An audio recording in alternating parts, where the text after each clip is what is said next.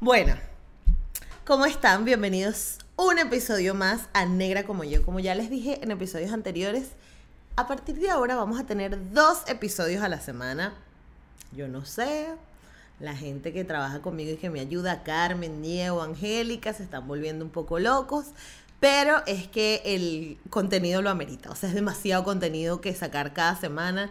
Cada vez me llegan porque entonces ahora es negra como yo, es como una familia. Entonces todo el mundo me escribe, tienes que entrevistar a esta persona, tienes que entrevistar a la otra. Y para mí es una locura, pero me encanta, me encanta porque me encanta hacer este podcast y me encanta llevarle estas conversaciones a ustedes. Hoy tengo una invitada que me encantó, o sea, me cayó demasiado bien. Es que, ¿sabes? Esa gente cuando la conoce y dices, tú tienes estado todo vivido, me caíste demasiado bien porque haces clic súper rápido. Bueno, ella se llama Katherine, pero su alter ego es Coromoto porque se llama Katherine Coromoto. Y es una mujer que cuando hablamos de sencillez y humildad y de humor, además esas tres palabras juntas son las que describen a Katherine Coromoto. Esta joven eh, afrovenezolana está abriéndose eh, un camino en la movida humorística caraqueña y mm, la verdad es que eh, yo, yo, le veo, yo le veo un buen futuro y le auguro un buen futuro. Además que de, tener esta cuenta que se llama Coromoto, donde, donde genera contenido de humor y contenido bien sarcástico y divertido, también tiene una cuenta que fue por la que yo la conocí, que se llama Detalles que enamoran. Ustedes se preguntarán, ¿qué es Detalles que enamoran? Cosas bonitas. Bueno, Detalles que enamoran es como una radiografía o una fotografía cruda, porque es súper cruda, sin filtros, sin nada, sin poses, de Caracas y de sobre todo de las zonas populares de Caracas. Y me encanta porque yo soy una enamorada, o sea, yo amo la naturaleza como amo lo urbano.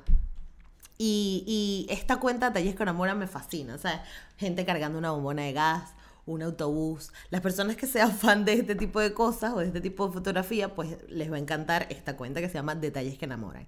Y Coromoto, bueno, además gestiona actividades culturales por toda Caracas. Entonces ella está como eh, moviéndose entre todas las artes y, y, bueno, nos vino a contar su historia como afro-venezolana, como mujer, como queer, además, este, y como una persona que, que bueno, que, tiene mucho para dar a la sociedad y que, y que se está abriendo camino y yo sé que lo va a lograr. Escuchen y disfruten la entrevista con Catherine Coromoto en Negra como yo y nos vemos al final.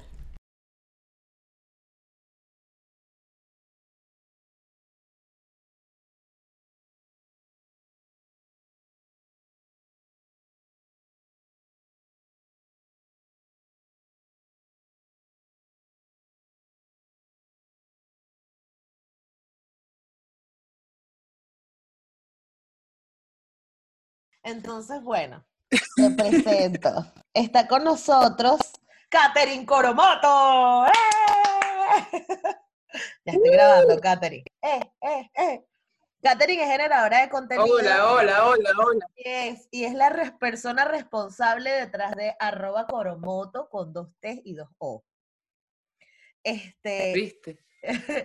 y nada, como ella es negra como yo, yo la tenía que traer para acá para hablar conmigo y, hablar de lo que está haciendo. ¿Cómo estás, Catherine? O Coromoto. Hola, estoy bien. Hay que... como tú quieras. Coromoto porque ese es mi, mi, mi, mi ego, mi ego hablando. Ah, ok, perfecto. La persona pública. Catherine Coromoto. Exacto. Es como te tu mamá.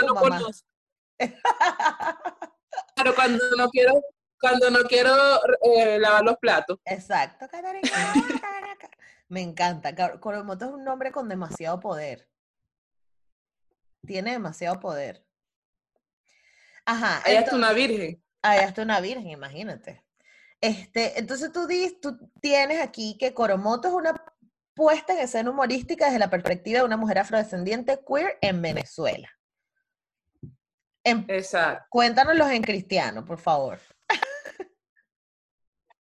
Bueno, este, Coromoto, Coromoto surge, primero voy a contar cómo surge Coromoto. Coromoto surge de una búsqueda, ¿no? De una búsqueda y una representación de su identidad. Este, yo vengo de, de, de, de, ser también bulliada y de, y maltratada de cierta manera por, por, por ser negra y, y soy la más alta del salón también. Y además también de porque viví, vivo en un sector popular. Entonces, a raíz de eso, uno se va creando como unas costras y, se le van creando a uno como unas cicatrices, ¿no? Uno viene siendo, lo que dicen, este, resentido social. Porque tanto tiempo pasar en la, en, la, en la penumbra y llevando golpes, porque la gente que no lo cree, eso, eso sí es verdad. O sea, en la escuela un negro es puliado. Desde que entra al salón hasta que sale. O sea, es una cosa muy dura. Y uno se va creando primero esas costras locas y inseguridades que la pero es así. Y bueno, hasta que, bueno, hasta que uno ve como que, mira, este, este, tú eres un ser humano también, al igual que el blanco, al igual que la rubia. Además que cuando eres negro te crean como competitivo. O sea, porque además te ponen, o sea, tú en tu salón, tú eres, tú eres el que va sentado atrás. Hay unas profesoras que son también bien, bien racistas y no aportan carajo, sino que también te, te, aportan es para la inseguridad. no va a apoyar, no va a apoyar a los chamos y, y, y chamos afrodescendientes del salón. Entonces, bueno, a raíz de todo ese revuelo de la adolescencia, de, mi infancia, este, bueno, este, eh, viene, sale Coromoto, eh, que surge como, como una propuesta humorística, ya que este, yo, yo después de un tiempo este, empecé a hacer como chistes de eso y empecé a ver como que, mira, vale, este, ¿qué está pasando acá? Este, porque la gente se comporta así con los afrodescendientes, no sé qué, y fui viendo cosas y conectando con, con cosas. Y también porque yo, o sea, este, mi familia también es como muy, muy, muy, aunque sea un poco en mi familia, que también ve, o sea, te orienta como a que, a que tú tienes que mejorar siempre. ¿Tú tienes que ah. qué? A secarte el cabello, porque que, que uno tiene que mejorar la raza siempre, según la familia. Ah, sí, sí, sí, absolutamente, sí, sí, sí. Y que también este, que uno tiene que ser como políticamente correcta, o sea, políticamente correcta es que tú tienes que parecerte a, a, los estándares. O sea, tú tienes que secarte el cabello, tienes que hacer vainas. Entonces, así como que, mira, yo le dije que no a todo eso, de un tiempo para acá. Okay. Y este, Coromoto surge como esa respuesta a, a lo, a un tanto así, a eso, a la UE y a la, y a la a lo que no se puede decir. O sea, tú, tú tienes que ser, tú tienes que, tú como negro tienes que parecerte un blanco y no puedes decir que tienes el cabello rulo. Exacto. Este, tú como negro o de sector popular no puedes decir eso porque te da pena y porque los pobres no existen. Exacto. No solamente para limpiarle la casa a, la gente de los palos grandes, un ejemplo. Exacto. O a la gente que tiene dinero. Exacto. Entonces, bueno, Coromoto le hizo como morfa todo eso y, genera contenido a través de ahí y hace estando a través de ahí, desde, también como desde ese dolor, ¿no? Desde, desde ese resentimiento. Sí, vamos a decirlo que es como, es como, puede ser un resentimiento que, se convirtió en, en, algo positivo. En chiste, no sé. En algo exacto, en, exacto, en algo positivo. Y entonces, bueno, esto, esto así como defender lo que yo soy. O sea, yo, yo no quiero que jodan más a mi, a mi, a mi identidad, a mi familia, a ningún negro del mundo, a ningún pobre del mundo. O sea, tampoco es que soy Nelson Mandela, ni nada tapado, pero, pero uno no, que jodan su identidad y que chimba, porque además no es un pedo de que ay, esta, esta quiere defender al mundo porque es chamánica. No, chamo, eso es un pedo de, que tú no puedes ser un, clasista ni un racista. Y ya está, eso, es un pedo del ser. Claro. Lo que pasa es que... Porque ahí estás, denigrando a otros. Claro, lo que pasa es que yo siento que así como uno entra en esta búsqueda y en este descubrimiento de, de la negritud, los blancos o las personas hegemónicamente mm, aceptadas tampoco tienen idea. Entonces no lo entienden. Es como que, ay, pero bueno, deja la vaina. No, chamo, o sea, tú has crecido en un privilegio. No significa que yo sea rencorosa. Reconoce tu fucking privilegio. Que está ahí, que es vigente. Total. Tú no, lo notas porque lo has tenido tan siempre y es tangible para ti, pero las personas que no lo tenemos, llega un punto en que ladilla, pues, y, y, y ladilla Y la ella no es ni siquiera porque otro te ladille, sino porque te ladilla contigo misma. Tú estás como metido en otro, en otro cuerpo y no es, no, es, no es lo tuyo. Y tú tienes que salir de ahí. Y si te molesta que yo diga lo que digo, bueno, mira por otro lado porque el mundo es libre, en fin. Pero, ahora bien. Exacto. Quiero hablar de ti antes de este descubrimiento de Coromoto. Tú te desrizas el pelo. ¿Cómo era, cómo era tu reconocimiento como negra?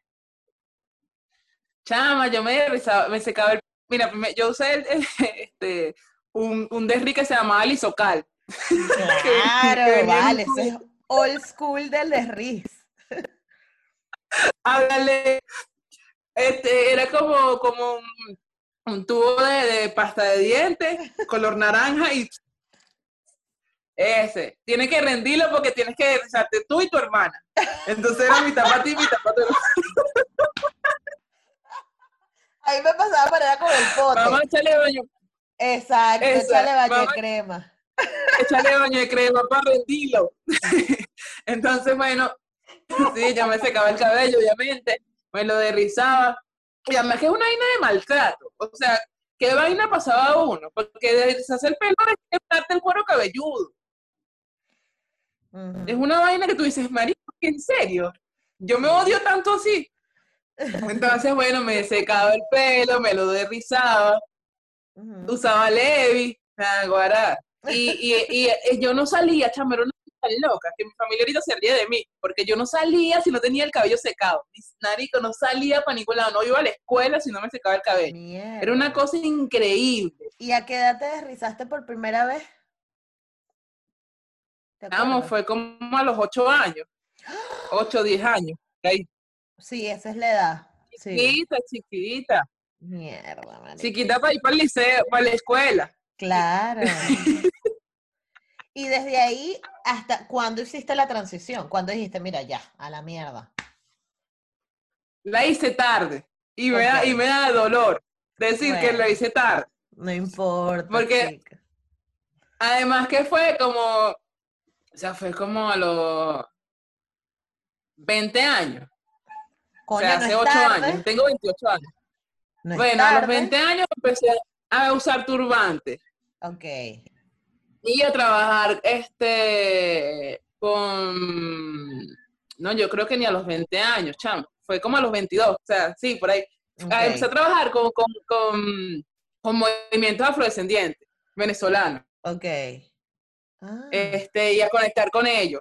Y, y a raíz de ahí dije como que, ver, chamo, yo empecé a usar turbante porque todavía no me quería quitar el tema de no secarme más el cabello, sino que era como un proceso poco porque además que uno de panas este, siente que, que, a uno le da pena, a uno eso le da pena.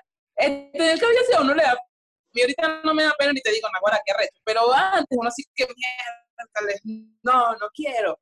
Y entonces este, empecé por turbante y a no secarme este, el cabello, o sea, no echarme más de río. Este, Y pero me echaba la cirugía. ¿Qué es la cirugía esta que le... encanta, porque la cirugía es como, no, es, no es un desriz. Es que te pones queratina en el pelo y entonces es tan arrecho que te Exacto. Como, bueno, es la misma vaina. Exacto. Es la misma vaina, pero un poquito más grande. Es, como más pensado. Es como ya chacadito. Exacto. Exacto. Entonces, bueno, empecé a hacer turbante, este, y a hacerme la queratina, luego no me eché más queratina, y este, me quité el turbante y todo esto. Esto fue, esto me lo dejé un día de mi cumpleaños en Bellomont, en la casa de una amiga que me estaba quedando, y, y cumpleaños, y dije, no, bueno, no me voy a secar más el este, me voy a mojar el pelo y me lo voy a dejar así, porque, y, y desde ahí no me, no me, no me puse más turbante y me dejé el afro. Claro, estaba deforme, ahorita tiene, ahorita está deforme, pero tiene un poquito más de forma dentro de lo deforme que está. Ok. Pero es así, o sea, y uno se, y es como este, veníamos hablando, uno se quitó un peso y uno se siente más libre. Y uno dice, ajá, pero esta soy yo, Naguará. Aquí está, ¿Quién, ¿quién, contra mí? Exacto. Exacto. Pero no te pasa que que estás caminando por la calle, o sea, yo siento que uno también como que llama más la atención. ¿Sabes? Y normalmente nos han criado a que el negro, mientras más desapercibido pase, mejor. que, que, la gente sepa que tú eres trabajador, responsable y callado. O sea, el negro no puede ser gritón porque es un ordinario. El negro no puede ser escandaloso, no puede ser grosero. Tú tienes que ser, cumplir como... Entonces, claro, tener el cabello así es como un statement de, mírenme, y, llamas muchísimo más la atención. Y tú tienes, o sea, por lo que veo, tú, tú eres como más introvertida, ¿no? De alguna forma. ¿Eres introvertido o no? Sí, sí, sí, sí, sí, sí. Entonces, ¿cómo fue para ti eso? Este, bueno, yo tengo que lidiar, o sea, yo, tuve que lidiar y todavía aún tengo que lidiar con el tema de uno ser la gente, o sea, es una cosa loca que además uno como mujer y como afrodescendiente sufre esas vainas y la gente cree que es paja, porque si tú te conectas con, tú dices, tú, ahora es una feminazi o no sé qué, pero es en serio, o sea, todos los días alguien te dice algo. Esa peluca, si ahí cae un piojo, como tú te peinas, chamo, y es una cosa que tú dices, ¿cómo no sentirse inseguro una mujer y una gente con, con, con todo el día ese bombardeo de, de, cosas chimbas, además? Porque tú ves a un blanco que se deja lo que sea y la gente no le dice nada, la gente es normal. Pero un negro hace cualquier cosa, se pinta el pelo amarillo o se lo rapa y todo el mundo se mete con uno. Tiene que decir algo, sí. Sí. Sí. Mm, es una cosa muy loca y eso es lo que le genera seguridad a uno. Uno tiene que estar como bien firme y bien claro de lo que uno es. Y que esos, esos, esos comentarios no te afecten, pues, también. Exacto. Entonces, ajá, hiciste tu transición y ¿cuándo empezaste con tu faceta del, del humor? ¿Esto cuándo lo descubriste? ¿Cuándo Ay, coño, mira, tú sabes. Quiero hablar de los dos encuentros, pues que te encontraste las dos cosas. Ahora tienes una propuesta de humor desde tu reconocimiento como afrodescendiente, etcétera. Pero ¿dónde, dónde funciona? O sea, ya sabemos tu, tu, cuando te volviste natural hair, pero quiero saber tu encuentro con la comedia, porque tampoco es algo que tú digas y que, ay, sí, voy a ser comediante a los 10 años y que Exacto, y me levanté ah. y me me bañé con agua caliente y ya soy comediante. Ya soy comediante. Este, bueno, yo siempre, yo siempre tenía como, o sea, como esa, esa picardía y ese, ese sarcasmo, ese sarcasmo, ¿no? Y este, yo trabajé, como igual, igual que tú, en una agencia creativa. Okay. Con unos amigos guaros, una agencia que se llamaba Mango Agencia Creativa. Y este, bueno, ya, yo era, yo siempre hacía chistes ahí con ellos. Y ellos siempre me decían, chamo, pero este, lánzate asestando, lánzate el humor, no sé qué, vamos a hacer memes, vamos a crear memes aquí en la empresa y no sé qué. Y yo estaba como en un momento muy down, de huecos, ¿sabes? Esas cosas desintenciales que, que pasa uno. Y no le paraba horas, pero igual yo seguía haciendo chistes, chistes, haciendo chistes. Y en Facebook yo me creé, este, yo tengo una cuenta en Facebook que se llama Coromoto y mi perfil personal que se llama Katy Hernández y por ahí siempre lanzaba comentarios jocosos jocoso, jocoso, y todo el mundo así como que era receptivo a la vaina y le daba me divierte, que todavía. Entonces, todo desde ahí, desde que, ajá, desde ahí empecé como que, bueno, a generar contenido este, que, que fuesen sarcásticos y este, divertido.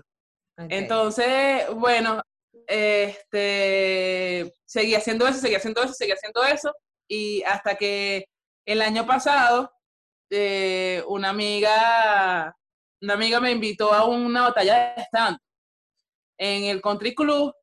¿Qué? Fue muy chistoso. Era la única negra. ¡Qué brutal, marica! ¡Qué brutal! Me hubiese encantado verla por un huequito. ¡Qué tan buena! Yo hablé, y además que como ya yo venía, yo ya venía, o sea, ya yo venía generando este contenido de que del racismo y de todo ese de todos esos temas, de que la gente, además eso, la gente lo ve y la gente eso lo toma como por debajo de la mesa, como que somos unos resentidos. Y yo le, yo le venía dando forma ya desde hace rato, desde 2015, una cosa así. Y este, metiéndole el sarcasmo ahí, metiéndole el sarcasmo eh, con mis amigos, porque además mis amigos todos son de, de la Arta Cunha, o sea, todos viven que si en la campiña, en Prados del Este, entonces yo siempre hacía chiste como que, bueno, sí, yo sé que ustedes ustedes me ven como una señora de servicio. Claro. y además que es verdad, o sea, yo iba, no, con ellos, pero en los edificios donde ellos viven, los señores de seguridad, que además son negros, igual que yo, para dejarme traer un tema. No, nunca se acordaban de mí. De Entonces, sí que señor, yo no, vengo, yo no vengo a robar acá, señor, yo soy amiga de Bolívar. Así que respeto. y todo el tiempo súper caraqueño, caraqueño, pero un caraqueño más cifrineado, déjame decirte. Tú tienes un acento caraqueño cifrineado. Porque tú no hablas como la gente de tu zona. Tú eres la que estudió. Exacto, yo la que mejoró la raza. La que mejoró la raza, claro. No, vale, esa muchacha sí es inteligente, vale, esa Coromoto, vale. Claro. en Barlovento me hicieron un monumento. Mira, ajá, eso te iba a preguntar, ¿de qué parte es tu familia en Barlovento? ¿Es de Barlovento o es de otra parte de...? Sí, sí, mi familia es de Río Chico. De Río Chico, en ah. una zona que se llama La Troja. La Troja. Qué arrecho. Sí. O sea, es como... Y obviamente yo no voy para allá. ¿Y por qué? Que yo no voy para allá, yo no visito, yo no visito. No, me jodas, en serio. O sea, es que uno se mojonea. Ah, no, bueno, pues. Ay, y que no, ahora como, ella fue una noche para el country club, entonces ella ya juró que ella ya no vuelve más para Río Chico. No joda, chica. Exacto. no, tampoco soy Norki. Exacto. Ok, ok. Ajá, pero cuéntame, llegaste al country club. Ese cuento del country club me fascina. Sí, entonces era una batalla de chicas, de, así, de, nuevos talentos estando, estando pera. ¿Cómo es eso por allá adentro, por el country club? Nah, guará. de vaina uno lo dejan entrar. Menos mal que mi amiga, la que me invitó, tenía carro. Ah, bueno, por lo menos. Y todo fue como más, ella, ella, ella, es, ella no es. Exacto, y me subió. Entonces, el jurado era que sí, Carlos Sicilia. Ah, ok. De la, de la batalla. Sí. Entonces, bueno, la cosa fue chévere, habían un montón de niñitas y tal, no sé qué, pero yo no gané, yo no gané. Nadie te pero entendió, fui, ¿Cómo? Nadie te entendió. Tú sabes que dicen que para que las cosas den risa, ¿me escuchas? Ajá. Tú sabes que dicen que para que las cosas den risa, la gente tiene que sentirse relacionada con eso, ¿no? Entonces, claro, tú estás haciendo chistes, una negra haciendo chistes del country club, ¿quién coño te va a entender ahí? Obviamente no vas a ganar. Exacto, no, exacto. pero mira lo más loco, chama, lo más loco es que este, fui mención especial. O sea, yo a mí me nombraron de primera antes que la ganadora. Wow. Dijeron, mira, este, sí, esta chama lo hizo muy bien, pero no ganó porque este, tenía un pedo de edición. Okay. Edición, este, como que no, no modulaba bien y no sé qué, o sea, eres negra. Pero me hicieron sentir especial. Mi fotogénica. Uno del, mi fotogénica. Exacto. mi fotogénica. Y además que me volé Me eh, todas las mujeres lo hacían paradas, todas las chicas lo hacían paradas. Y yo me senté en esa mierda y empecé a... Todo el mundo se rió, obviamente, pero no gané porque ¿Y de qué fue la rutina? Mi rutina fue de cómo, de, de la negritud, o sea, yo uno cómo ven los blancos a los negros. Ok. Ay, no, quiero que me También hablo un poquito de, del tema de, la mujer, o sea, de cómo ven los hombres el feminismo, de cómo ve uno el tema de genial. Okay. Y así son Coño, vale, cántate, ven. Aló. Aló. Ya. no quiero que se vaya el internet. ¿Te, puedo mandar mi internet para allá? No, pero no estamos viendo. Sí, yo te veo, pero se oye entrecortado. Creo que ahí agarró otra vez. Ok. Ajá. Entonces, ¿qué era? ¿Cómo, cómo los hombres ven a las mujeres? Y lo Ajá cómo los hombres ven el feminismo Ok. y cómo nosotros vemos el tema de ser milenio, vemos al, tema millennial, este, entonces son esas tres las vertientes que abordo yo. O sea, el tema de la negritud, el tema del feminismo y, y los millennials. ¿Y te acuerdas de algo? Pero de la, gente se cagó la risa. Ajá, ¿se cagó la risa dónde? Ah, bueno, se, ahí en el country club. La vaina está en que, ah, bueno, el tema de la negritud, que es lo que digo.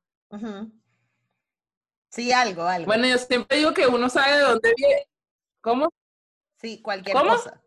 No, que me digas cualquier cosa, sí, de lo de, lo de la negritud. que este, yo, yo siempre digo que, que, uno sabe de dónde viene, o sea, uno sabe que uno, este, como negro, sus amigos iban a ser los indigentes, las señoras, las cajeras de, de, los supermercados y este, todas las señoras de servicios de, del cafetal. Y, y que este, uno como como, como negro, este, allá va, se me olvidó la vaina, pero, pero más o menos así va, que la gente nunca te acepta, entonces uno tiene siempre que explicar, como que a mí siempre, tú como negro siempre tienes que explicar quién eres, o sea, siempre tienes que explicar que eres un ser humano igual que todo el mundo, y que, no, que capaz tampoco, tampoco, porque la gente sabe que uno tiene un cartelito aquí que dice Leo, Leo, Leo, Leo, Leo, y no es así. O sea, yo voy para verlo tampoco, por más que tenga. Sí, así es mi hermano. Aló. Aló, aló. Te oigo. ¿Aló? Ay, no. Aquí está. Aló. Aló. ¿Ahora sí? ¿Me escuchas? Sí, te escucho. Ok. El internet está muy, ya está necio. Sí, vale, coño la madre. Ajá, no, pero eso, sígueme contando. Entonces, este, te dieron tu mención especial y qué pasó después, porque me imagino que eso te habrá puesto en la mirada de la gente, ¿no? Sí, después, después empecé, o sea, me empezaron a invitar. O sea, yo no tengo tanto tiempo haciendo estando, yo tengo muy poco tiempo, pero la receptividad ha sido buena. Este, a mí me ha gustado también este, no por malo, sino que ahorita como hay una oleada de todo el mundo haciendo estando, entonces todo el mundo quiere tarima. Y hay como una competitividad que a mí me parecía y yo no voy pendiente de hacerla. Entonces me presento en sitios puntuales donde me invitas o, donde, bueno, fluye como país. ¿Aló? aló. No, te oigo perfecto. No, marica, pero tú tienes, tú tienes un perfil muy arrecho. Tú tienes un perfil que nadie está haciendo. ¿Aló? Ay, no. ¿Aló? Ajá. Ajá. Que yo te digo que tú tienes un perfil muy arrecho y que nadie... Es mi internet, lo siento. No, no, tranquila, tranquila. Aquí vamos saliendo, no pasa nada. Que digo que tú tienes un perfil muy arrecho y que nadie está haciendo. O sea, que más bien métete en esas peleas, métete en esas peleas porque nadie va a tener la perspectiva que tienes tú. Y tienes demasiada gente que va a hacer cosas contigo. Sí, eso es lo que estoy tratando de hacer. De hecho, me he presentado que en Teatro Bar con el profesor Diseño una vez, así medio hablamos, porque además también es como que, este, sí, soy la única negra que está ahí este, defendiendo sus derechos. Sí. O sea, todos son privilegiado. Claro, y es que si hay, si es difícil para la mujer, tú tienes como otra capa que eres negra, aparte. Entonces, y otra capa que soy queer. Coño, y aparte, coño de tu madre, vale. Pero tú qué? ¿Qué te hicieron a ti, chica? Por remoto van a ser en contra de todas las leyes. Ella va a romper con todo. Pero está bien, está bien. Exacto. Claro. Que viva la bisexualidad. Uh. Uno tiene que comer de todos lados. Claro. Eh, además es que a mí me da rechera. Mi compañera de piso también es bisexual. Coño, qué arrecho. Ah, la que, la que le da de todos los platos. Carne, pollo, pescado, toda verga. No, qué arrecho. Pero está bien, está bien. Claro, marica, tú tienes todas las minorías Total. Te falta total. Así, nativo americana, una mierda así que ya, o no sé, china. así que negra, eh, eh, bisexual, mujer y aparte tiene familia china y entonces ya la marica con todas las minorías. Exacto. Oh, corriendo detrás del camión de la basura. Recogiendo los cables y que bueno, a mí no me quedó más nada, yo vine para acá. No, pero brutal. Entonces, ajá, ahí te pusiste y, y ¿cuántas veces te has presentado? ¿Tienes contadas las veces que te has presentado? Berro, este, me he presentado como 10 veces, no sé, Claro. por decir algo. No me he presentado muchas veces porque además, este, me, luego me dio como, como te- temor, temor así de estarme presentando, y así que nada, guará. Pero entonces me presento en sitios como que estratégicos. Entonces me presenté en Teatro Bar dos, en Teatro Bar dos veces, me presenté en San Ignacio dos veces en una rutina que hacían una, una que hace una productora que se llama Clay Castillo Produce. Este, me presenté con La Grilla en el BOD, Ok. este par de veces, que eso lo, lo montó una amiga que se llama Alessandra Jandán. Este, me- y luego creé un circuito de comedias en un bar de, de, de. Entonces ahí tuve como más, más, como más cancha abierta, porque era una cosa que creaba yo y yo la dirigía y entonces era todo como invitaba a los comediantes pan, así que me dijo, lléguense para acá y entonces hacemos una rutina chévere, más libre además, y no era tanto como presentar mi rutina, sino que era, o sí, presentaba mi rutina, pero un poquito fragmentada porque era la host. Y Claro. entonces, este, hay como más libertad. Y también yo estoy siendo host de una de unos eventos culturales que se hacen en el Latillo, Ah, ok. con una sí, con una productora que se llama Máquina Crea. Yo soy la host de una conjunto a Francisco López, arroba soy siempre rancio. Este, soy la host de una, de una, eh, de unos, de, de unos eventos que se hacen que, que se llaman In Procession. Y bueno, ahí estoy con ellos trabajando. Ahorita estamos parados porque obviamente la, la, la, la, la virosis y todo este problema de la cuarentena, pero venimos con todo. Claro, marica, qué brutal. No, no, no. Y mira, Coromoto, a mí no me interesa. Usted tiene que meterse en esa pelea. Vaya para Pispa, vaya para el teatro, vaya para donde están todas Pia las... pispa, pia pispa, pero no me tomé la foto. Pero te presentaste. No, porque como soy pobre, el metro iba a cerrar y me tuve que ir. Verga, qué peo. Claro. Es un beta, marica. Pero sí, estuve ahí en el, estuve en el camerino, estuve en el VIP con Gabo Ruiz. Qué bello. Gabo Ruiz es lo máximo. Sí, estuve ahí un rato. De hecho, este, me tuve que ir de pana porque era muy tarde. Eso empieza muy tarde, eso empieza como a las 9 y termina como a las 12, no sé. Y yo me tuve que ir, pero, pero es muy fino, es muy fino. Creo que quiero ir a tomarme mi foto y todo. Sí, a presentarme ahí en otro Pero- momento, Pero cuando ¿qué te es, pase la de, virosis. qué es eso de tomarse la foto? Está como de moda tomarse la Tú foto. sabes que todos los la- todos los comediantes toman la foto donde dice pispa así en el escenario. Sabes que arriba en la tarima hay una, hay una tal logo, ¿sabes? Del logo de pispa así grandísimo. Ok, ok. Entonces todo el mundo el que va para pispa se toma su foto ahí y la Ah. postea en Instagram. Ah, muy no, chistoso. que farandulear, tienes que farandulear. Pero además que el público de ahí es muy, es muy rico, es todo lo que va en contra de uno. Son blancas, rubias Sí. Ajá, pero y ¿qué vamos a hacer? bastante este, racistas. Y bastante racista, sí. De las que, ay, no, vino una negra ahí a Eso- contar que ella la tratan como cachifa, qué horror. Pero, ajá, una cosa. Yo quiero saber qué vamos a hacer con eso. Con eso hay que hacer algo. Con eso hay que hacer algo. Yo estoy arrecho ya. Porque es que hay gente, marica, hay gente a la que, y, y te lo digo porque lo he descubierto con el podcast, hay gente a la que le interesan estos temas, solo que no lo saben. Entonces nosotros tenemos que crearle la necesidad. Entonces, ¿tienes preparado algún, algún proyecto para hacer algo específicamente que con el tema de los afrodescendientes o, o, o tienes algún proyecto que vaya, no, no desde el humor, pues, sino de cualquier cosa enfocada en, en, en fomentar la negritud en venezolana o como?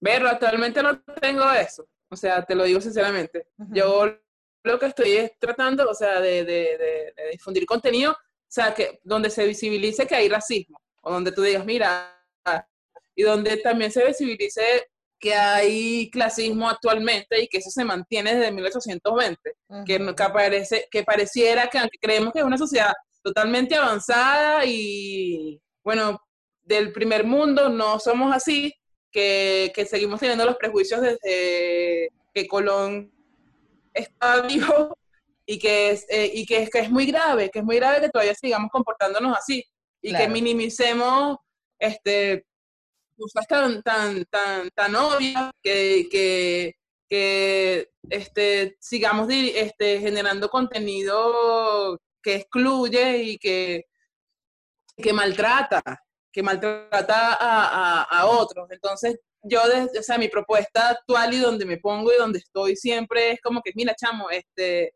eh, tú no puedes este, seguir generando contenido, porque ahorita, mira, chamo, hay tantos microinfluencers, influencers, gente que está llevando mensajes y que le llega a un montón de gente. Aunque uno no crea, uno le llega a un montón de gente. O sea, entonces tú no puedes seguir difundiendo un mensaje que sea tan retrógrado. Sí, además que lo que pasa es que... Porque si no, uno como... No, que yo entiendo, que yo entiendo que porque hay muchas personas que pasan, que sienten que el amor, que el humor eh, no tiene límites, ¿no? ¿Sabes? Y mucha gente piensa eso, ¿no? Que el humor no tiene límites. Yo no soy humorista ni soy comediante, este, pero con, soy enferma, o sea, soy fan de los comediantes. O sea, yo soy como... Ok. Más bien a mí me gustaría hacer como esto. Lo que pasa es que yo hago producción, entonces me encanta como todo ese mundo, cómo funciona. Siempre me gusta saber cómo funciona todo detrás y me gusta saber cómo se crea el contenido para hacer humor. Entonces, muchas veces, muchos dicen, me oye, ay, coño, no se fue. Bueno, ajá, que muchas veces muchos dicen que no hay límites del humor, ¿no? Que tú, el humor no tiene, no tiene ningún tipo de, de límites, tú puedes meterte con lo que tú quieras y tú quieres, está bien, o sea, chévere pero a mí me gustaría que de alguna forma, independientemente de que estemos haciendo chistes con cosas que puedan ser, ser clichés, que seas consciente, seas consciente de que eso está jodiendo a un colectivo, que no pasa nada. O sea, no quiero que vengas a pedir perdón ni nada por el estilo, pero que seas consciente de que lo que estás diciendo hiere a gente. Y ya, lo sabes, perfecto, ya está pero que no pasa como por debajo de la mesa y que, ay, no, bueno, yo no sabía y yo considero que todas las negras son cachifas y lo digo tan tranquilo y ya, no, tienes que ser consciente. Y, no pasa nada. Y ya, exacto, y no pasa nada, todas las negras son cachifas y ya, y ahí quedó esa generalización. Es una mierda, pues tienes que saber que eso va a ofender a alguien y tienes que saber que eso no es así. Y ya, tú lo sabes, perfecto. Sigue haciendo tus chistes porque además siento que en un stand-up comedy está como todo permitido. Tú tienes el micrófono y tienes la tarima, diga lo que tú quieras, está bien, pero estás, tienes que saber que eso está mal. Y ya. Entonces, eh, me da rechera es cuando la gente lo justifica, no, pero bueno, no, tú sabes que eso está mal, ya está. Fin, no sé si me estoy uh entender. Pero bueno, ahora cuéntame. Totalmente. Me, encanta tu hashtag Marginal Collective. Marginal Collective. Este, pero cuéntame de detalles que enamoran. Esta cuéntame demasiada risa. Tiene. Mira, detalles que enamoran. Pero me encanta. ¿Cómo? ¿Te, ¿Te, gusta detalles que enamoran? Sí, me encanta. Mira, pero eso, eso es detalles que enamoran es, la simplicidad de todo. O sea, es la naturalidad de, de, de, las cosas. Eh, es mi gusto por la fotografía, pero yo no, yo no, yo no estudié fotografía, ¿no? Entonces yo no estudié fotografía, ni he hecho cursos de fotografía, ni nada. Entonces, mi gusto de la fotografía desde mi, desde mi ingenuidad. Este, es detalles que enamoran. Entonces, y desde lo cotidiano, porque además son postales como, son postales de la ciudad. Son esa cotidianidad, esa rutina, ese momento infraganti, este, es estar en la casa también, porque ahorita estoy, bueno, este, piqué una mortadela una salchicha y ahí y le tomo una foto, o los vegetales que quedaron en la nevera. Este, Pero, pero bueno, es eso. Igual la cuenta no tiene mucho, muchos seguidores y tampoco busco como que se maxifique la cosa, pero, pero sí quiero que eso quede registrado. Eso quede registrado, que ese momento sublime del, del, caminar de la gente, de la gente fumándose un cigarrillo, de, de ese muchacho volando papagayo, de ese perro en la calle o de ese indigente ahí agarrando su basura X, que también puede ser un tema, ay, sí, porque le toma foto a un indigente que también es como que hay.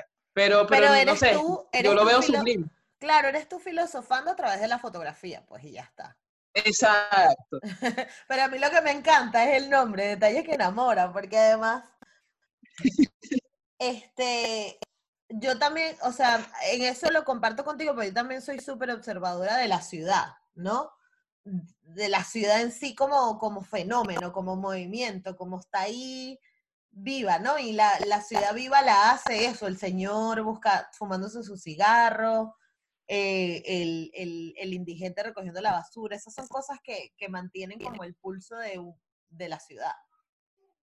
Y, y, y, por eso me gustó, pues más nada. Entonces, pero, mm, ¿qué piensas y tú? Que sin filtro, sin programa de edición. Exacto, exacto. Disculpa. No, no, tranquilo, viste y ya. Pero, ¿qué piensas tú de fenómenos como, por ejemplo, J.R. Petare? Que también ha sido como J que... En alta. En alta. Yo, yo, me encanta, pero tú sabes que aquí, obviamente, para España se vinieron, se vino mucha gente cifrina, más de la que uno esperaría, o sea, mucha gente cifrina. Y entonces todo el mundo y que, porque a mí me dicen negra, ¿no? Entonces, ¿qué negra? ¿Qué significa en alta? y yo, mami, agarra este boleto, te me vas para Caracas y vuelves. Y te lo aprendes allá. Yo no te voy a enseñar esa mierda. Exacto. te falta calle y ya. Es otro nivel.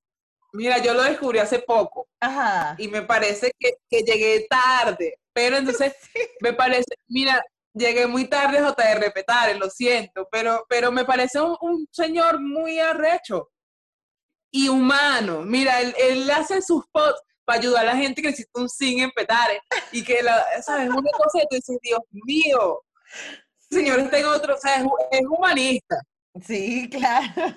Es humanista sencillo, ¿sabes? Está conectando con el sentimiento de, de, de todo. Sí, sí, sí. Y haciendo lo que están haciendo todo el mundo, que es, como, que es un, un, un, un, Instagram, entonces, este, o un youtuber. Entonces, el, el, tipo está en tendencia, es un tipo demasiado visionario, demasiado desde lo que tiene, desde, y ya. desde lo que es, porque él no está presumiendo nada. Exacto. A mí me encanta es que ahorita se pone a hacer recetas. Entonces, y que Ajá.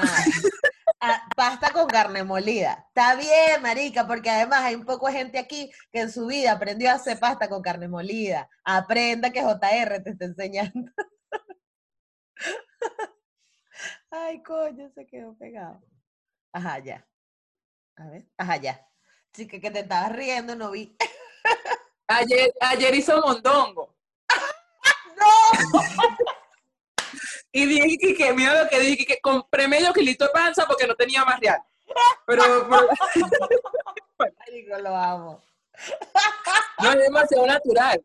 Es demasiado, demasiado natural. Eso no se lo va a quitar nadie. Nadie, marico, nadie, nadie. Lo más arrecho es que lo siguen tanto cifrinos. Sí. yo tengo un pana que es y una... cifrinísimo y lo ama, lo ama con locura. Una cosa es que es decimos mojoneados con Ángel Lozano. Y la pobre María, que no la dejaban hablar, pero que cocinaba de verdad, ¿no? Entonces, entonces este señor vino a, a, desconstruir todo. Mira, Ángel Lozano, eso no era así, esto es así. Exacto, ya. Es ya. el chef del siglo XXI. Siglo. Total, natural, Vale, pica su vaina. De, de, ¿Qué? No, ¿qué estabas diciendo? Aló. Aló, ajá. Que el carajo pica sus su, vegetales ahí. Este, me, mira, agarra agua del chorro. Agarra agua del chorro y se lo echa la comida. y no dice si está filtrada, o sea, no dice si hay agua del filtro, nada. Yo ayer estaba viendo si este señor, mira, ni siquiera justifica que el agua si es del filtro viene de la tubería directa. O no sabemos nada, pero la gente compra su comida y se la come la escoba de fondo, ¿sabes? Todo es tan bonito y tan orgánico. Todo súper orgánico. A mí me encanta, a mí me encanta ese carajo. Este, el vino, él vino a Barcelona y, la gente estaba vuelta loca, marica, porque el carajo se sentó, yo no sé si viste esa publicación, bueno, es que si lo descubriste tarde, eso fue como en enero o así. El carajo, sabes que los repartidores, muchos de los repartidores de comida eh, en el mundo son venezolanos, porque es un trabajo que hace en negro y tal, ¿no? el carajo es un bolso, aquí las vainas de, de, de delivery se llama Globo. Y entonces, carajo se puso con el bolso de Globo y que aquí esperando mis panas repartidores para que. Entonces el bicho recogió real para, que, para donar a una fundación en Venezuela, no sé cómo es la vaina. Y entonces él dijo: Voy a estar aquí compartiendo con mis panas de Globo de 2 a 4. El que se quiera acercar, dame real. Y marica, la gente iba y se tomaba su foto con JR Petare. Demasiado bueno, marico. Ese tipo a mí me encantó. Qué bueno, el fenómeno de internet, ¿viste? en las redes sociales. Sí, y es Venezuela, huevón, es Venezuela, es Caracas. Bueno, no es Venezuela, pero es Caracas en, alta. En alta. La representación de Caracas en alta. La representación de Caracas en alta. pero, pero no, de verdad me encanta. Yo, este, no sé, no sé qué. Ah, te quería preguntar, era, ¿cómo te, cómo te, cómo te encuentras tú con, eh, con todos estos movimientos afrodescendientes? ¿Cómo, cómo llegas a ellos? Ay, bueno, yo, yo llego a través de una amiga eh, que se llama Jessica Cueto, que ella era afro, ella es afro, no era, es afro, y ella, ella, Nahuara, está, está concientizada desde hace mucho rato, o sea, de Nahuara, yo creo que desde que nació. Claro. Y este, siempre me, o sea, nos hicimos panas y siempre me, me, como que me decía, mira, llégate a, a, estas reuniones o me mostraba cosas de un movimiento que se llama Trenzas Insurgentes, que lo lleva Beatriz Hayfield y otras compañeras más. Y este, bueno, desde ahí empecé como a, a tener contacto con los movimientos. Luego de ahí yo empecé a trabajar en un ente público, o sea, en el Ministerio de, en el Viceministerio de, de Igualdad de Género y No Discriminación, y ahí yo llevaba una línea de investigación sobre la mujer afrodescendiente. O sea, era, eh, yo era jefa y fíjate tú, fíjate tú, trabajé, sí, sí, trabajé con, con, con, con Beatriz Hayfield, una socióloga venezolana que además es una de las integrantes del movimiento, es una representante de, de la negritud y de los movimientos afro en Venezuela, y ella trabaja, trabaja, no sé, con mucha gente que, que tiene que ver con, con, con los temas afro, y bueno, trabajé con ella y con ella aprendí muchísimo. Y ella te crea como esa, esa te, te incentiva que mira, chama, descúbrete, quítate, quítate pesos también y, y, date cuenta de vaina. Y la cara es muy inteligente. Y bueno, ahí, ahí contacté, luego me salí de ahí, obviamente, porque bueno, X, las situaciones que pasan. Este, y este, seguí yo, o sea, seguí sola, pues, defendiendo mi, mi identidad y, todo esto que uno es. Y además también como que mostrándole a la gente, a mi familia, mira, chamo, nosotros somos, venimos de aquí, somos esto, somos aquello, no es todo eso que, que, que, nos dicen y que nos, han inculcado a, lo largo de la historia. Y también como yo tengo hermanos pequeños y hermanas pequeñas que, que, también crecen con esas inseguridades, también la incentiva que, mira, chama, tú no eres todo eso que capaz te digan en la escuela, porque todavía en la escuela se mantiene ese, ese discurso este, retrógrado. Sí. En las escuelas hay mucho racismo y eso no se ve, ¿sabes? Eso no, eso no se dice. Los chamos por temor no lo dicen. No, y que, y que, y que, ¿sabes qué pasa? Bueno, por ejemplo, yo, yo lo entendí así yo era racializada, marginada, segregado, todo lo que, todo lo, lo, lo, que uno le pasa, pero uno lo acepta como parte de la sociedad. Bueno, yo nací así y bueno, me la tengo que calar porque yo soy negra. O sea, no te estás dando cuenta que te están violentando. O sea, tú crees que eso está bien o que es parte del sistema. ¿Sabes? O sea, el sistema tiene una blanquita que va a ser la popular el, guapo blanquito que es el, el deportista, sí, típico, marica, High School Musical, así. Entonces nunca te enseñan a que tú... La, puede ser la negra y puede ser la popular, ¿sabes? O puede ser el negro y puede ser el deportista también. O puede ser, o sea, porque tú tienes que, ay, no eres la negra, entonces ya tú eres la que vas a hacer reír a la gente, tú vas a ser la divertida, o vas a ser el gallo calladito, y nosotros nos vamos a meter contigo y ya, y es así. Entonces, es, una putada. es una putada porque a veces es lo que te digo, uno, uno ni lo sabe, uno ni sabe que está siendo violentado, ¿no? De esa manera. No cree que es normal. Y ahí es donde... Y hasta para relacionarse, o sea, hasta en las relaciones personales que uno tiene, uno, uno, uno es eso, lo refleja. Porque uno, no se puede, uno tiene baja autoestima, uno se deja golpear, muchas veces se deja violentar y tiene relaciones patéticas a raíz de todo eso, porque yo no me puedo conseguir otra persona que me valore, que me ame, o que, ¿sabes? La familia de uno, la mamá de uno se caló horrible y, por ese, por ese mismo problema. Sí, sí, bueno, ah, yo en mi caso, en mi caso, lo, bueno, porque mis papás estuvieron muchos años juntos, entonces como que nunca vi a mi mamá relacionándose con otros tipos, pero a mí me pasó, o sea, yo hasta hace dos minutos, no sé, o sea, todavía hoy siempre me siento como la feita del grupo, ¿no? Como que tú eres esto, tú no puedes, ¿sabes? Y es como, y es una mierda porque es un estigma que no te pusiste tú, que te lo puso la sociedad. Exacto. Porque tú tenías el pelo malo, porque tú tienes la nariz así, porque tú tienes el culo grande, porque tú eres escandalosa o lo que sea que, que, que sea inherente a tu, a tu, a tu identidad. Ajá. Y a veces uno no se siente así, pero el otro cree que uno se siente así. Y entonces te ve desde, la mirada del pobrecito o pobrecita.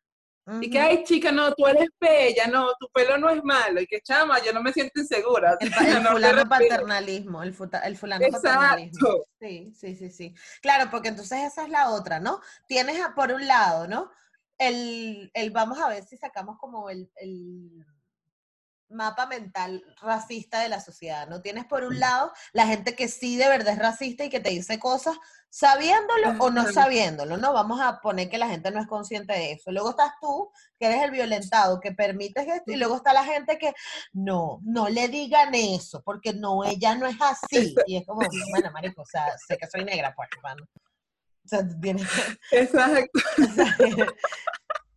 Entonces es como que yo ponemos en ese mismo mapa a la gente que dice que yo no soy racista porque en mi casa hay una la señora de servicio es negra. Claro. claro. Y a Jaire de toda la vida y a Jaire ella me atendía y ella es como mi madre. Ella ha sido como mi madre, ella nos cuidó. y tiene a sus hijos en Barlovento, tan bellos. Ni que bueno. Eso también es racista. Tal cual, tal cual. Es, arrecho, marico, es arrecho. O sea, porque además al final lo único que estamos pidiendo es que, marico, trátame normal, pues, y ya, y hazme parte de esto. Y si le vas a dar la oportunidad a uno, evalúame a mí también, porque tenemos las mismas capacidades y el mismo potencial, más nada. O sea, pero es una putada también porque, sobre todo, Ah, bueno, y entonces si entramos en los mitos de, es que no, porque todos los negros son vagos, porque todos los negros son feos, porque todos los negros, es como, marico, ya va, estudia en qué entorno creció esa persona. Porque tú no puedes decir que alguien es vago cuando tiene que venirse de Tacarigüe Mamporal en camionetica a estudiar en la Santa María como tú, cuando tú vives en Terrazas del Ávila, tienes clase a las 7 y te paras a las 6.50, con el sándwich ya hecho y entras a tu clase. Coño, el que viene de Tacarigua Temporal tiene tres horas más despierto que tú. Ah, no, pero eso no es mi culpa. Sí, pero lo pones a competir en el mismo sitio que, que todo. En el mismo sitio, total. Entonces, cuando se va de la universidad o deja la universidad, no es que es vago. No, marico, es una ladilla, pues hazlo tú. Las condiciones sociales de esa gente. ¿Sabes? De, de, uno que además hace, coño, venir de un viaje de tres horas, este, no tenés tampoco las condiciones, capaz llegas ahí no tienes el desayuno, ¿sabes? Un montón de cosas que tú dices, ah, pero ¿cómo esta gente lo logra? Exacto, exacto. Sí, entonces, ajá, luego te, luego te gradúas con todo ese entorno negativo y entonces, no, es que, claro, no, mejor vamos a, a contratar a fulanita como community manager porque ella representa mejor a la agencia. Sí. puede ser la imagen de la agencia. Total. Tú quedas, tú quedas detrás de ella metiéndole sal al celular. para que ella haga su gestión. Photoshopeando las fotos y que ya te las organice en carpeta. Y Susanita. Exacto. Susanita es la que se reúne con el cliente porque ella es la que es la imagen de la agencia. Total, total. Y tú esa vaina así, la gente la ve como normal, las, las naturaliza. Y no podemos naturalizar el racismo. Esa vaina no puede pasar más. No. Por eso estamos acá. No joda. No, y que al final entonces, ¿qué pasa? Que uno se genera su propio ecosistema de gente que piensa como tú y tienes que compartirlos con ella porque resulta que estás en un entorno que no te ha permitido de alguna forma y que sin embargo hay gente que ha logrado, o sea, que no es por nada, pero marico, ahí está Coquito, pues ahí está Daira Lambi, o sea, gente que con todo y eso sobrevivió en el medio. Bueno, yo hablo de los medios de comunicación porque, bueno, yo estoy de comunicación, eh, eh, pero me imagino que será así. Claro, claro. y además que comunicación más que nada porque somos de alguna forma la cara de la sociedad, ¿no? los medios masivos, todo esto. Entonces, coño, es, arrecho, es arrecho. O cuando te hacen una novela, yo siempre lo digo, pero es que nunca me cansaré, que te hacen una novela que se llama Negra Consentida y la protagonista no es negra. Y es como, Exacto. ¿qué coño me estás contando? Y tiene el cabello eh, eh, liso. Liso, sí, porque Ligia Petit tiene el cabello, porque ella es india. Este, pero ella le ponen, a, le, ay no, hazle, hazle, los churritos, porque ella es piel negra. No seas rata, marico, hay un montón de negras actrices. Y Pastor Oviedo quedó de segundo plano. Y Pastor Oviedo, que era lo más negro de esa novela, quedó de segundo plano. Ah, bueno, ok. Sí, sí, es arrecho. Es arrecho, pero tenemos trabajo, pero ahí vamos. poco a poco. Yo digo que algún, algún el trabajo ahorita, comunicar. Exacto, yo quiero que algún episodio mío se haga viral. Creo que eso en el fondo es lo que más deseo. Para decir la gente empieza, a hablar del tema. Hay mucha gente, eso que, contabas de los movimientos brasileños y colombianos, hay mucha gente también difundiendo. Además, este, hay un carajo que se llama Hércules, creo que es arroba Hércules, por ahí, en Instagram, que él es, eh, él es afrodescendiente y además es queer, o sea, eh, eh, es homosexual. Y entonces él también lleva el tema de, de, y te va a pasar una muchacha también que es como francesa, que también lleva del movimiento afrodescendiente bastante marcado. Hay mucha gente en las redes haciendo contenido este, afro y, es bastante conectar con eso y encontrar gente que está haciendo lo mismo que tú desde otro ámbito. Es bonito. No, pero pásame y que no sabe que no estamos solos. Claro. No, yo quiero, yo quiero todo. Tú pásame, pásame porque a mí me cuesta a veces. ¿A ti por qué te conseguí? ¿Sabes qué pasa? Que yo soy loca porque yo empiezo a, leer, a ver los comentarios, a leer los me gusta y empiezo a ver todos esos perfiles porque me cuesta mucho conseguir. Claro, obviamente cómo funciona Instagram. Instagram funciona con la, con la gente que sigues, entonces no me sale, no me sale toda la gente que me gustaría. Pero sí quiero hacerles eco, o sea, para eso está el podcast, pues para que hablen de lo que están haciendo y que, y que el que escuche, ¿no? Y que quede dicho de que se está hablando de esto. No sé si, si se viralizará, si se hablará, si tendré millones de seguidores, eso me da igual. Yo solo quiero decir, yo lo hablé. Escúchalo, quitan todos los episodios.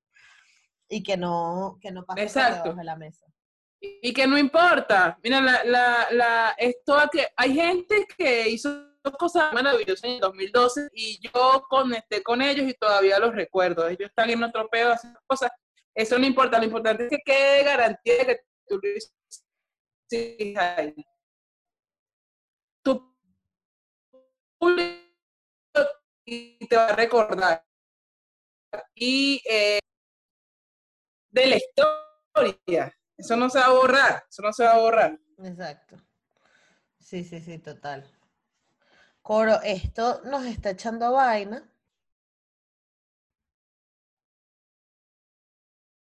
Aló. Ajá. Aló. Ajá. Ya tenemos como 40 minutos hablando. O sea, yo creo que está sí. pues no sé si tú quieres decir algo más. Este, bueno, obviamente estamos en coronavirus, momento coronavirus. Así que presentaciones y eso no hay, pero yo creo que de aquí a que salga tu episodio, ya, ya estaremos sin cuarentena. Entonces probablemente este, cuando, cuando lo comparta, eh, difundiremos y hablaremos. Y bueno, vean, sigan. Ok. Sigan arroba máquina crea, que creo que ahí es lo que estoy diciendo más, más vigente. O sea, es un podcast que va a salir pronto. Este, ahorita están saliendo como los lives de las bandas que entrevistamos. ¿Y de los qué temas va? de las bandas que ¿Y de qué ¿Cómo? va Máquina Crea? O sea, máquina es un autor audiovisual. Ok. Este, y ellas, ellas hacen ahí en esa productora, ellas, ellas crean eventos culturales. Uno de los eventos que tienen es esta, esta serie de, de, de sí, como de, de, sí, de, de eventos que se llaman Impro Session, que son básicamente entrevistas a- y toques en vivos de bandas venezolanas. ok. Y hay otras fiestas que ellos también hacen que se llaman Lunati Session y eh, toques de DJ en vivos en, en- el espacio donde, donde queda la productora. Ahí también se hacen las, las impro y bueno, las impro, eh, las, las Lunati no, no, no, no tienen, no, no las hostea nadie, sino que simplemente se dan de una así los DJ tocando, mientras la gente está ahí chileando en el espacio. Pero las impro session, sí, que la, este, sí, la- sí, sí las hostea alguien, que ese alguien es Francisco López y yo. Entonces, en, ese, en ese tema de hosteo, le hacemos entrevistas a las bandas. O sea, y le damos como la bienvenida al público, hacemos que el público se sienta menos y que conozca acerca de, de, lo- de la- de los invitados de esa noche. Cada, cada impro este, llevan, llevamos dos bandas y, y le hacemos unas grabaciones. Esas grabaciones luego salen, están saliendo ahorita eh, en el canal de YouTube de Máquina Crea. Y Ok. l- esta semana van a salir las entrevistas que le hicimos a todas las bandas que entrevistamos en la primera temporada de las Info Sessions. Perfecto. Vale, entonces voy a Que, el- que Máquina Crea. Sí. Y sí, ¿qué- arroba Máquina Crea. perfecto. Ajá, ¿y a ti qué te espera para el futuro? ¿Qué quieres hacer tú? Mira, yo quiero este, seguir haciendo stand-up. O sea, creo que es fundamental que se genere y que se difunda contenido de valor de verdad. O sea, que contenido que no sea violento, que no sea racista, que no sea clasista, que no sea homofóbico, este, que no prima a nadie y que no genere competitividad ni nada de esas cosas chimbas que la gente está acostumbrada a, tener, ¿no? Entonces, eso es lo que quiero hacer. Quiero que quiero seguir haciendo fotos de, de la cotidianidad caraqueñas y venezolanas mientras esté, acá. Quiero en algún momento publicar y este, exponer en una galería con Marginar Collecti. Este, creo que eso lo va a hacer pronto. Eh, y quiero seguir entrevistando a gente, o sea, quiero seguir entrevistando con este tema de yo me quedo en casa con mientras estemos en la cuarentena. Este, quiero seguir eh, conectando con artistas latinoamericanas y latinoamericanos que estén haciendo cosas que a mí me parece que son valiosas y que, y que tienen un mensaje chévere. Y bueno, eso. Eso es lo que quiero Claro, hacer. Quiero seguir que- haciendo. Que yo vi que en tu cuenta tienes como esto lo de lo de yo me quedo en casa, ¿no? Pero esto no hablamos de esto. Ajá. ¿Por qué no hablamos de esto? No, no hablamos de eso. Por eso son entrevistas a artistas latinoamericanos. Con Pero que he conectado que- últimamente y que me ha gustado su trabajo en, todos los ámbitos, desde fotógrafa, ilustradora, activista, DJ, músico. Y las entrevistas las leemos, las leemos aquí, ¿no? Las sí, entrevistas. las leemos ahí. Ok, ok. Son, son lecturas más que nada. Ok, perfecto. Vale, entonces si van. Sí, porque es el tema con el que estamos conectando ahorita. Mm, sea, este tema de yo me quedo en casa ha dado para que uno conecte con la lectura y con las cosas que antes uno no hacía porque estaba en mil vainas y no leía, simplemente leía los títulos y después que bueno, lo voy a guardar para después leer. Ahorita uno se está tomando la, la molestia y el atrevimiento de leer de poner, conectarse otra vez con la lectura, conectarse otra vez con esas cosas que uno no hacía. Y eso, eso es lo que ha traído de bueno este encierro. Exactamente. Sí, que nos reconectemos con cosas que no estábamos acostumbrados, es verdad.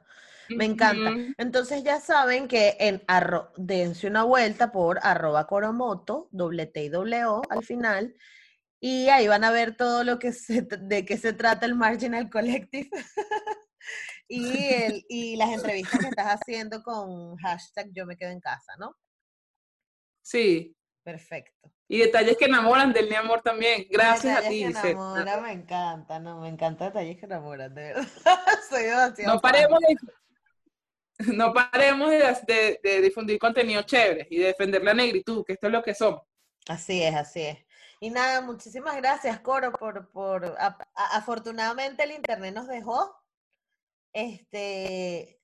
Ahí. Sí, ya sabes que lo que necesites este, yo por mi lado también estoy como, estamos ahorita como creando una especie de grupo de influencers, lo que pasa es que, bueno, están más enfocadas. Yo porque es que no sé qué hacer, porque a mí me gusta tanto la comedia, pero estudiarla, no quiero hacer comedia, porque no sé, pero me gusta estudiarla. ¿Qué? Empieza a hacer, este, si no quieres hacer, este, salir en con un micrófono hablando, haz comedia mediante memes, o sea, mediante este, plantillas y, y escribe. No, no me y ahí le metes No, no, el coco no me da, chama, no, no, no. Ah, me pone nerviosa. Yo lo estudio, yo lo estudio, yo veo, veo los stand-up y me encanta y me cago de la risa los chistes y soy fan y uno me conecta al otro y tal, chévere, pero no quiero hacerlo porque no sé, o sea, no, no, no, no nací ese día pero sí me gusta el podcast y me gusta entrevistar a la gente y me gusta hablar de esto. Pero por otro lado, entonces tengo el colectivo de chamas que están más enfocadas, eh, son como más beauty bloggers y están enfocadas en el cuidado del cabello natural, tal, tal, tal. Entonces yo estoy como que, bueno, con ellas, pero en el medio, no sé. Pero bueno. Pero eso es maravilloso. Aquí ya tú estás haciendo estando, con este podcast tú estás haciendo estando. ¡No! Sí. No, qué nervio. Claro que sí. No me digas eso. Me, da, me, dan ganas de vomitar. no, mentira.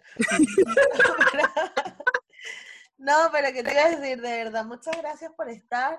Este, espero que nos sigamos viendo por ahí. Cuando vaya a Venezuela nos conoceremos.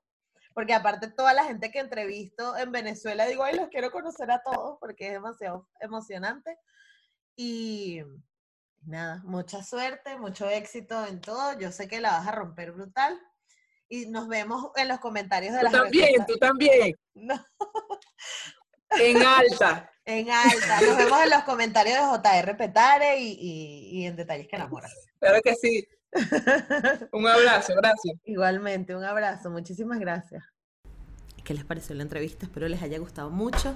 Recuerden que si tienen algún comentario que hacer, me pueden escribir a, mi Instagram o a cualquiera de mis cuentas en cualquier red social, negra como yo. Y bueno, pueden escuchar esto también, si lo estás escuchando en Spotify o en cualquier plataforma de podcast, lo puedes ver en YouTube, si quieres conocer la cara a Katherine. Este, como vieron, es una chica con muchísimo para dar, además me encantó su historia de autorreconocimiento de negra, eh, y de todos esos clichés que nos encontramos en la sociedad venezolana con respecto a la negritud. Así que me encantó conversar con ella. Sus redes sociales estarán apareciendo aquí abajo en la descripción. Y muchísimas gracias por estar conmigo un episodio más. Nos vemos en el próximo. Chao.